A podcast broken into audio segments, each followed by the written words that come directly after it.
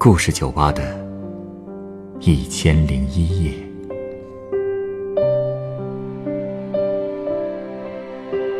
本节目由北京人民广播电台故事广播与凤凰网有故事的人频道联合制作。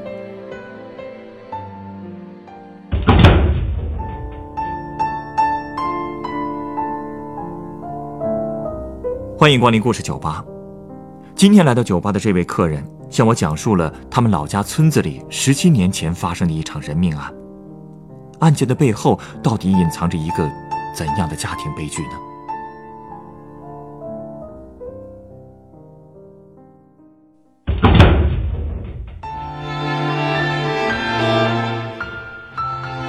哎，呃，老板，有烟灰缸吗？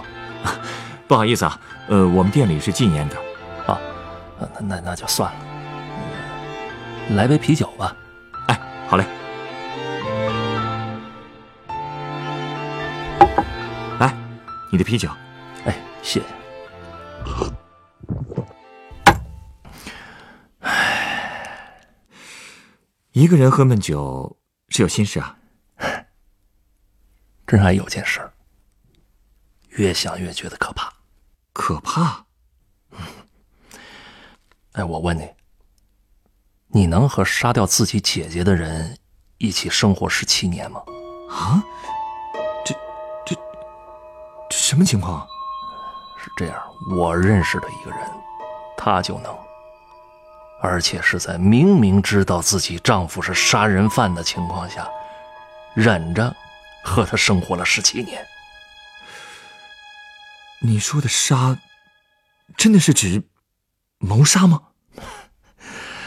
你以为我是在打比方啊？到底是怎么回事啊？哎，这说来就话长了。我认识的那个人啊，叫慧芳。算起来呢，她还是我的一个远房表姐呢。前年，家里突然给我来了一电话。说老家村里出大事儿了，慧芳姐啊，把她男人李小涛给告了。说那李小涛就是杀死自己堂姐的凶手。不是，我是做文字工作的嘛，当时第一反应就是这里头一定有故事，所以我就赶紧回了一趟老家，把我认识的人都采访了一个遍。慧芳姐本人，我是前两天刚刚采访到的。这一聊才知道，这里头竟然有那么多可怕的事儿。她丈夫为什么要杀她堂姐啊？哎，那还是九七年的事儿了。那一年，慧芳跟李小涛结的婚，而且这门婚事就是慧芳的堂姐给介绍的。李小涛和她是初中同学，不过那婚结的呀，那叫一个仓促。慧芳根本就没了解对方人品个性，就领了证了。难道是奉子成婚？哎，不是不是，主要是慧芳在她娘家住的太遭罪了。她娘家怎么了？哎，慧芳啊，命苦。上小学的时候，她爸就出轨了，父母闹离婚，闹了三年，最后是他妈争取到了抚养权。可是你说他妈这个人啊，那脾气太暴躁了，只要心情不好就动手打他，而且因为离婚嘛，可能受点刺激，经常在家里念念叨叨的。这慧芳啊，在家挨打，出门也被人指指点点的，被人欺负，她没办法反抗，所以只能忍着。这一忍吧，慢慢的性格也就变得比较孤僻了。但是这种生活也让他变得更顽强，这身上有一股子倔劲儿。为了能早点逃离他那个家，他堂姐刚一给他介绍对象，他就急着嫁了。哎，他当时就是看中李小涛是镇上机械厂的电工，是国家正式编制，经济来源有保障啊。结婚不久，慧芳姐就怀孕了，之前她还在镇上的煤球厂上班呢。怀孕之后，干脆辞职回了婆家。那个李小涛他们家啊，其实是七个兄弟姊妹，这小涛是最小的，所以最受宠。他父母跟大儿子一家生活，就把村东头的那老院子腾出来给李小涛他们两口子住。其实刚结婚那年啊，夫妻俩感情还不错。慧芳呢很会照顾人，吃喝拉撒都不需要李小涛操心。李小涛啊也会按时的把工资交给他老婆管。有事儿呢，还商量着来。后来慧芳生了个儿子，叫李健，就是希望他健康平安。记得坐月子的时候啊，那小涛表现也不错，下班以后就立刻回家照顾老婆孩子。虽然是笨手笨脚的，但至少还挺用心的。实在忙不过来的时候，慧芳还会找她堂姐过来帮忙，因为堂姐的婆家也在那个村儿，都是娘家亲人嘛。所以，她堂姐几乎都是随叫随到，姐俩的关系特别好，这不是挺好的吗？最后怎么会变成那样？嗨，短时间还好，这日子长了，李小涛那问题就暴露出来了。说到底，他就是个被宠坏了的孩子，是需要人照顾的。可是你想啊，这有了孩子之后，慧芳自然把精力都放在孩子身上了。可是李小涛呢？他希望他老婆像之前那么照顾他。我给你打个比方啊，就有一回他儿子病了，哭闹了一整天，慧芳呢也哄了一天，自己一顿饭都没吃。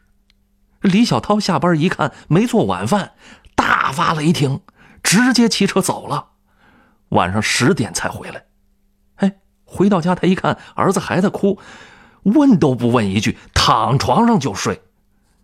等慧芳好不容易把孩子哄睡了，都已经凌晨了，正想睡呢，李小涛一翻身，竟然要强迫她做那事儿。你说慧芳明明都累得不行了，怎么可能呢？无意当中一甩胳膊，正好就打中了李小涛的鼻子，流了一滩鼻血。李小涛当时气坏了，直接就不管不顾的霸王硬上弓啊！连一边的儿子都被吓着了，又开始哭闹个不停。这男的怎么这么混呢？嗨，你不知道，这还只是刚开始呢。第二天啊，慧芳就带着孩子去找他堂姐诉苦。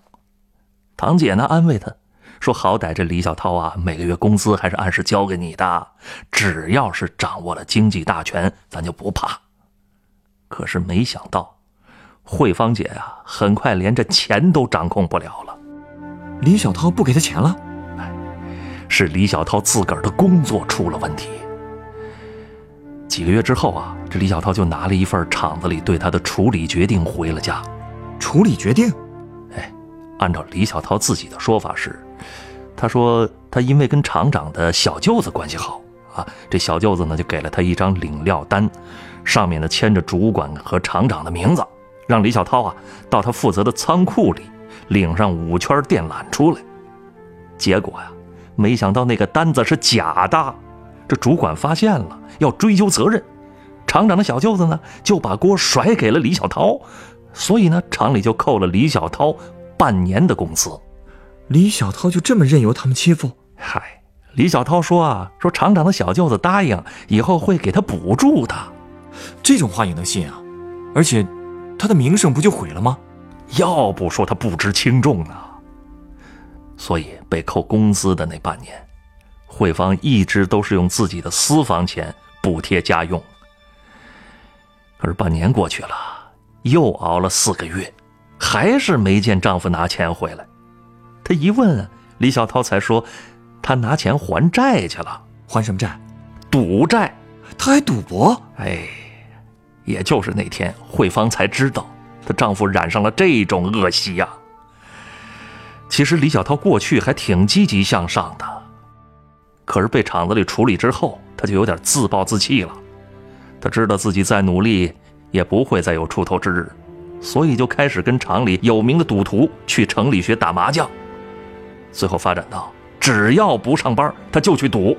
慧芳也没拦着点当然拦了。可是，一说这事儿，他们就吵。有一回把李小涛说急了，他竟然猛踹了慧芳好几脚，疼得他几天都走不了路啊。日子都过成这样了，他就没想过离婚？她她不敢呐。他跟我说，他妈妈离婚之后被人欺负这事儿，他一直记着。他不想让自己儿子重蹈覆辙。他认为，只要家在表面上还算完整，儿子也能健康成长。她堂姐也是这么劝他的，说离婚对孩子不好。而且他堂姐还为这事儿去找了李小涛，让他对家庭负点责。可是你猜李小涛怎么说的？他竟然说：“我这就是为了负责才去打麻将的。”他说他要把厂子里扣他的钱都在赌桌上赢回来，让老婆孩子过上好日子。能说出这种话的人已经没救了。赌桌上从来就不会有真正的赢家的。是啊，后来他就从来没赢过，但越是这样，他就陷得越深。再往后，甚至一个月都不回一趟家。这样迟早要出事儿的呀！哎，难道这和他杀人有关？真被你说着了。后来有一天，慧芳堂姐的丈夫被车撞死了，慧芳叫李小涛帮忙去处理后事。李小涛这回啊显得很积极，一直卖力的跑前跑后，还帮忙跟对方去谈赔偿金。最后对方赔了二十万，转钱的时候也是李小涛陪着去的银行。结果。就在转完钱的第三天晚上，慧芳的堂姐就被人杀了。真的是李小涛？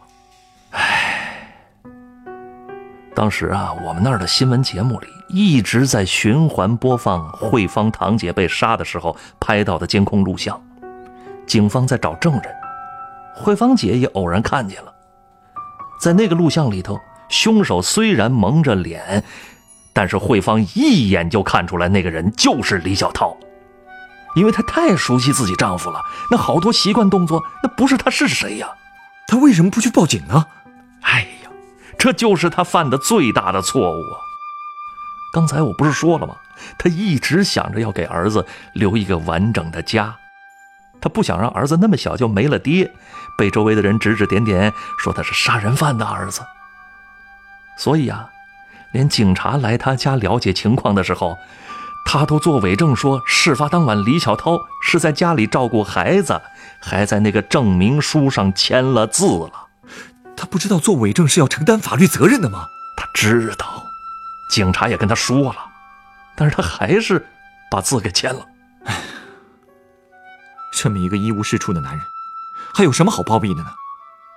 而且死的可是跟他那么好的堂姐啊！这些他都知道。他后来跟我说啊，一旦报案，李小涛必死无疑，婆家人可能还会把他赶走。而他的亲妈刚刚去世，娘家的院子也卖给了邻居。如果他真被赶出去了，他就无家可归了。而且他自己真的没信心能独自抚养儿子长大。他说他当时的想法就是，等儿子长大了。有独立生活能力了，她再去举报丈夫为堂姐申冤。她也不想想，自己的丈夫为了钱都敢杀人了，她还有什么不敢做啊？这她以后的日子能好过吗？哎，话是这么说，可是你让一个没工作、没自己房子的农村妇女怎么办呢？所以啊，她除了偷偷的哭，没一点办法。后来他发现了一本李小涛放在家里的电工日记本，很厚，也没用过。他实在没人倾诉，就决定把自己知道的事儿都写在日记上，再用布裹好了藏起来。从那以后啊，他只要遇到不顺心的事儿，就全写在这个日记本上。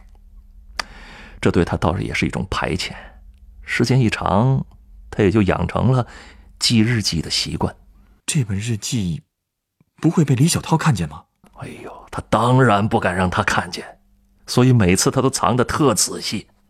加上丈夫经常也不回家，所以就一直没发现。而且那个李小涛啊，他还挺得意的。他并不知道警察来过他们家，他还以为自己手段很高明，所以之后呢，他该赌还是赌。倒是婆家人一直很同情慧芳。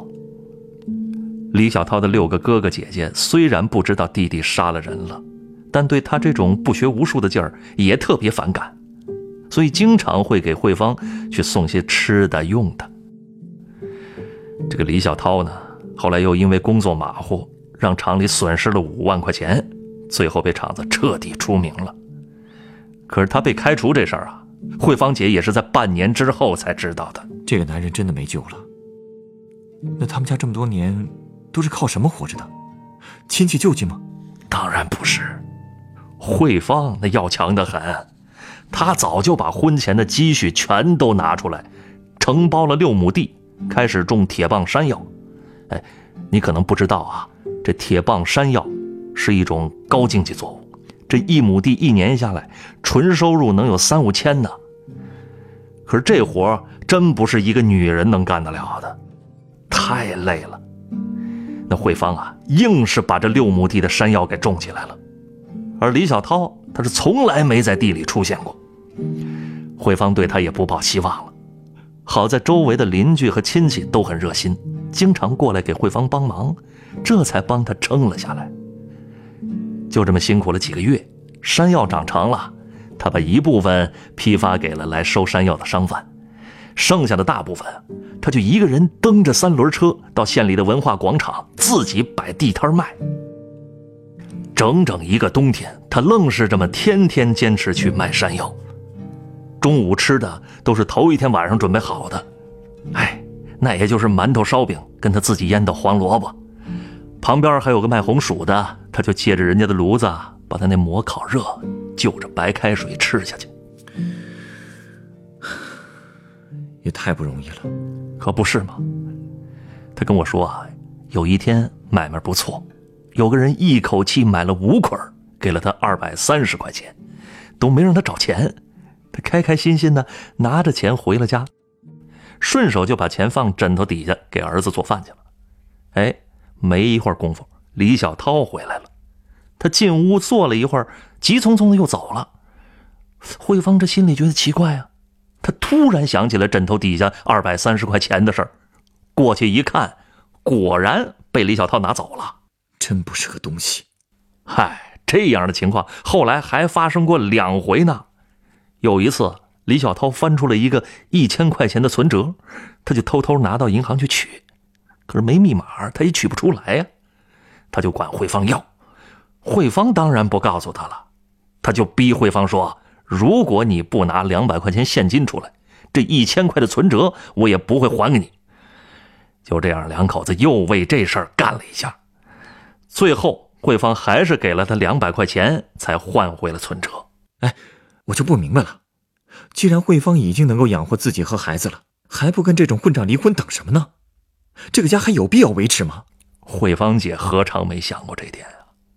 她也跟李小涛提过离婚，但是李小涛坚决不肯，然后还痛哭流涕的发誓痛改前非什么的。哎，可是好了没几天，又跑镇上打麻将去了。切！零五年的时候，李小涛的妈妈得了脑出血，送进医院，六个孩子都回来了，唯独不见李小涛。他们一问慧芳，才知道。他们家过的都是什么日子？三姐就跟慧芳说：“不行就离婚，我们都支持。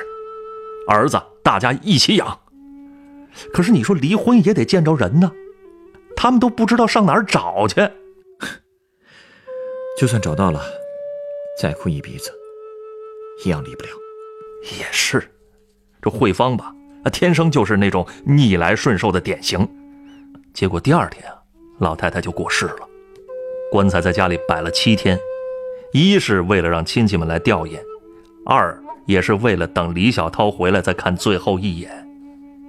结果，一直等到第七天出殡，队伍都走半路了，才看到李小涛从远处走过来。走在最前头的大哥气不过，上去就是一顿拳打脚踢，周围都没人拦着，最后把李小涛打得满脸是血，爬都爬不起来。后来总算起来了，哎，他也没跟着，扭头就走了。要是在他小时候就能多打这么几次，大了也不会变成这副德行。哎，所以啊，通过这件事慧芳对她丈夫是彻底失望了。你说连亲妈死了都不管不问，这样的人怎么可能还会关心他儿子？更别提老婆了。所以他也总算是清醒了。他决定，等孩子考上大学，他一定会去报案，给堂姐申冤。竟然还要等？是啊。后来啊，慧芳种了五年山药，之后又开始种另外一种中药材，叫牛膝。哎，这也是一种有高收益的作物，但是种起来更辛苦，在农村基本上只有身强力壮的男人能种。可是慧芳啊，有种山药的经验，又好强，所以硬是像男人那样拼命的干。春天花五千多买了苗种下去，开始浇水施肥，每一株苗都细心伺候着。到了十一月收获的时候，他天不亮就起床，吃点东西就去地里把牛膝的根小心的挖出来。这活啊，不只需要力气，更需要技术。一天也挖不了多少，也得亏了有周围的亲友们帮忙，他才能忙得过来啊。这还不算完，挖出来以后还要一根一根的剪掉芦头，去掉泥巴，再按照牛膝根的粗细分类，一捆一捆的绑好了，然后再摆到房顶上暴晒十来天，直到六七成干了，再收集起来放到屋里码好。铺上厚厚的草垫子印凉，闷上三五天，这才能卖给收购的商贩。我第一次知道，种药材竟然这么辛苦。哎，这后头的苦还多着呢。这一晚，这位客人一直向我诉说着慧芳的人生故事。这个女人一直相信自己的隐忍是为了孩子，为了家。但这么做伪证、放纵凶手，真的能换来良心的安宁，逃脱法律的制裁吗？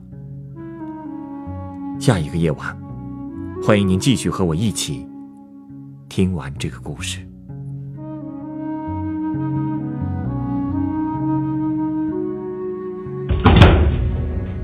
本故事选自凤凰网有故事的人独家签约作品。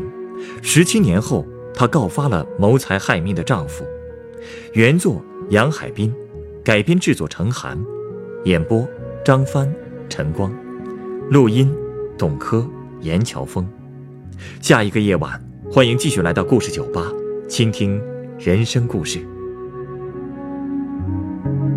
收听最新节目，请关注北京故事广播，工作日每晚九点播出的《故事酒吧》的一千零一夜。